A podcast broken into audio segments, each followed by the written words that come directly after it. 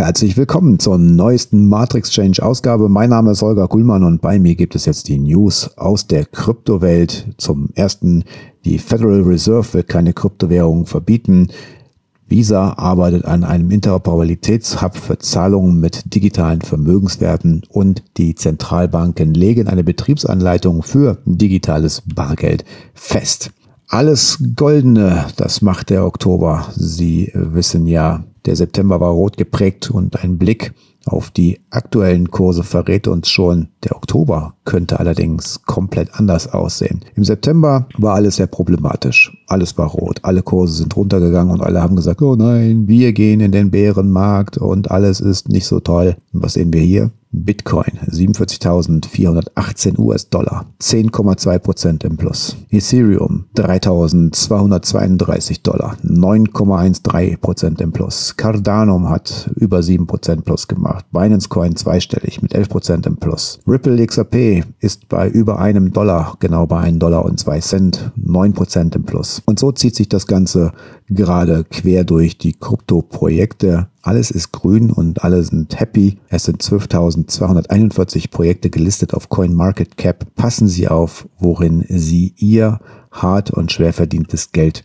investieren. Am Donnerstagnachmittag bestätigte der Vorsitzende der Federal Reserve, Jerome Powell, während der Anhörung zur Pandemiebekämpfung des Finanzministeriums und der Federal Reserve, dass die USA keine Pläne für ein Verbot von Bitcoin und Kryptowährungen haben. Während der Anhörung befragte der Repräsentant des Repräsentantenhauses Ted Budd den Vorsitzenden Paul über den Stand der Inflation in den Vereinigten Staaten. Paul wich den Fragen zur Inflation aus und behauptete, die Inflation in diesem Land sei auf die oft wiederholten Lieferkettenkrisen zurückzuführen, die durch die Pandemiebekämpfung der Regierung verursacht wurden. Tatsächlich sagte der Vorsitzende, dass der FED in Sachen Inflation die Hände gebunden seien und dass eine Entlastung kommen werde. Powell deutete an, dass die Inflation in der ersten Hälfte des nächsten Jahres zurückgehen dürfte. Budd zitierte dann Powells frühere Kommentare zu digitalen Währungen der Zentralbanken und deren Auswirkungen auf äh, Stablecoins, Bitcoin und andere Kryptowährungen. Budd zitierte Jerome Powell aus einer Anhörung im Juli. Man bräuchte keine Stablecoins, man bräuchte keine Kryptowährung, wenn man eine digitale US-Währung hätte. Budd fuhr fort, also, Herr Vorsitzender, haben Sie die Absicht, die Verwendung von Kryptowährungen zu verbieten oder einzuschränken, so wie wir es in China sehen? Jerome Powell antwortete Nein und fuhr fort zu erklären, wie er sich damals falsch ausgedrückt habe. Budd wiederholte seine Frage, aber Sie haben nicht die Absicht, sie zu verbieten. Ich habe nicht die Absicht, sie zu verbieten, antwortete Powell und erklärte weiter, dass Stablecoins in den regulatorischen Rahmen aufgenommen werden sollten. Für viele Bitcoiner sind solche Gespräche im Kongress natürlich sehr frustrierend, da das Verständnis der FED für die Unterschiede zwischen Bitcoin und Kryptowährung einfach sehr zu wünschen übrig lässt. Da die FED und die Mitglieder des Kongresses Bitcoin jedoch ständig mit anderen Kryptowährungen in einen Topf werfen, können wir mit Sicherheit davon ausgehen, dass der Vorsitzende Powell auch über Bitcoin gesprochen hat. Vom Standpunkt der Regulierung aus gesehen gibt es für Bitcoiner und Politiker also noch viel zu tun, um genau darzustellen und genau zu definieren, wo ihre Interessen übereinstimmen und danach eine fundierte Entscheidung zu treffen, ob und in welchem Umfang Bitcoin reguliert werden soll. In jedem Fall ist die Regulierung von Bitcoin durch die Vereinigten Staaten immer noch eine Akzeptanz der Technologie, die aus einer geopolitischen Perspektive nicht unterschiedlicher sein könnte als Chinas Ansatz. Chinas Verlust ist Amerikas Gewinn. Visa arbeitet an einem Interoperabilitätshub für Zahlungen mit digitalen Vermögenswerten.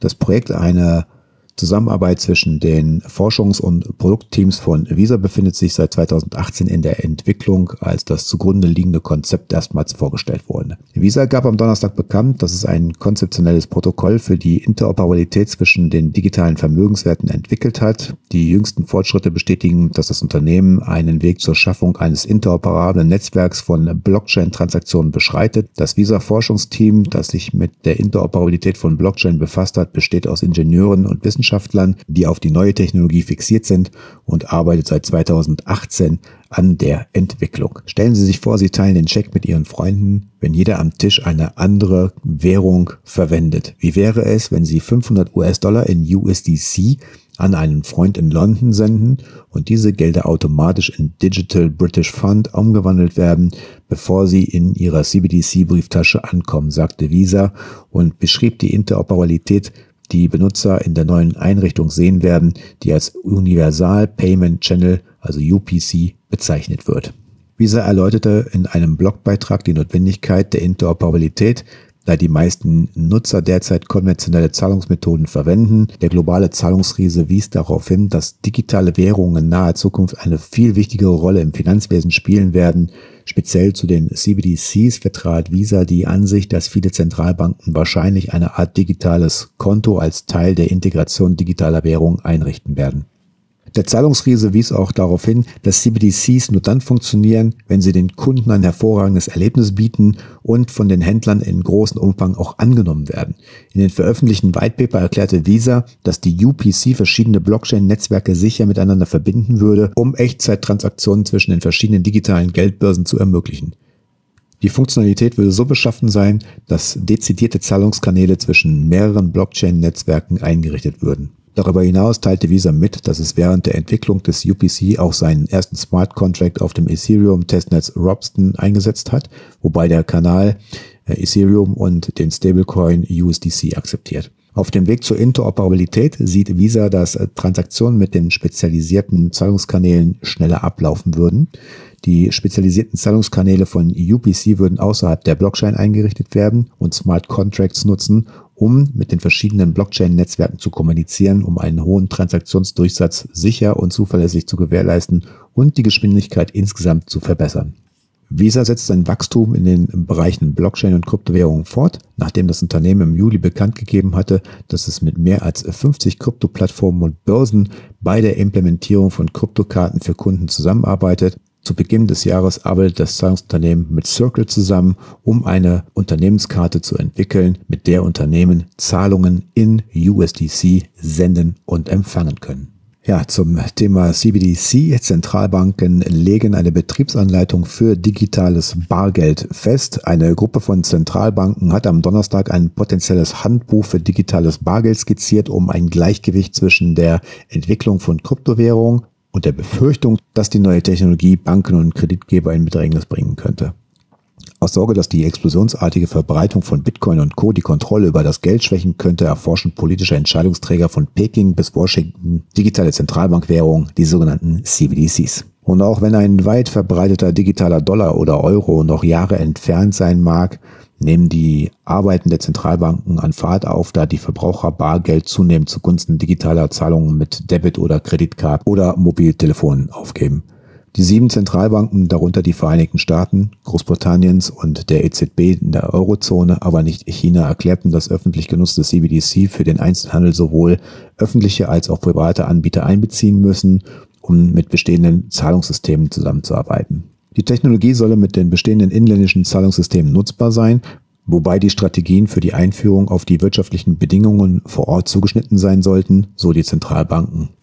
Dem bestehenden Finanzsystem müsse Zeit gegeben werden, um sich auf die Einführung von CBDC einzustellen, sagten sie und wiesen auf das Risiko hin, dass es zu einem sogenannten Slow-Motion Bankrun kommen könnte, wenn Kunden von Geschäftsbanken plötzlich ihre Ersparnisse auf die neue Technologie umwandeln. Unabhängig vom Design wäre die Entwicklung und der Betrieb eines CBDC-Systems ein großes Unterfangen für eine Zentralbank, sagten sie und betonen, dass die Beteiligung privater Betreiber genau überwacht werden müsse, um das Vertrauen der Öffentlichkeit in die Technologie sicherzustellen. Im Gegensatz zu Kryptowährungen wie Bitcoin, die in der Regel von privaten Marktteilnehmern betrieben werden, wären Zentralbank-Geldprodukte mit Bargeld vergleichbar, das von Zentralbanken ausgegeben und besichert wird. Sie unterscheiden sich von dem elektronischen Geld, das täglich in Milliarden von Transaktionen verwendet wird und meist über Geschäftsbanken abgewickelt wird. Hier ein kurzer Einwand zu der Veröffentlichung. Auch hier in dem Text merkt man wieder, dass das Verständnis für Kryptowährungen einfach kaum oder gar nicht vorhanden ist, denn ganz klassisch, Bitcoin wird nicht von privaten Marktteilnehmern betrieben. Natürlich gilt das nicht für Ethereum oder äh, Ripple XRP etc. und und und. Da ist das natürlich richtig, aber Bitcoin ist ein komplett eigenständiges Netzwerk. Und das Verständnis fehlt einfach auch hier bei den Zentralbanken oder man möchte es einfach nicht verstehen. Die People's Bank of China ist unter den großen Volkswirtschaften in Bezug auf CBDCs am weitesten fortgeschritten und plant ihren größten Versuch mit den digitalen One bei den Olympischen Winterspielen 2022 in Peking. In der Zwischenzeit wird die US-Notenbank bald eine Studie veröffentlichen, die die Kosten und Vorteile eines CBDCs untersucht, sagt der Vorsitzende der Fed Jerome Powell letzte Woche. Die Geschäftsbanken, die befürchten, dass ein auf den Einzelhandel ausgerichtetes CBDC ihre Einlagenbasis kannibalisieren könnte, versuchen Einfluss auf dessen Gestaltung zu nehmen.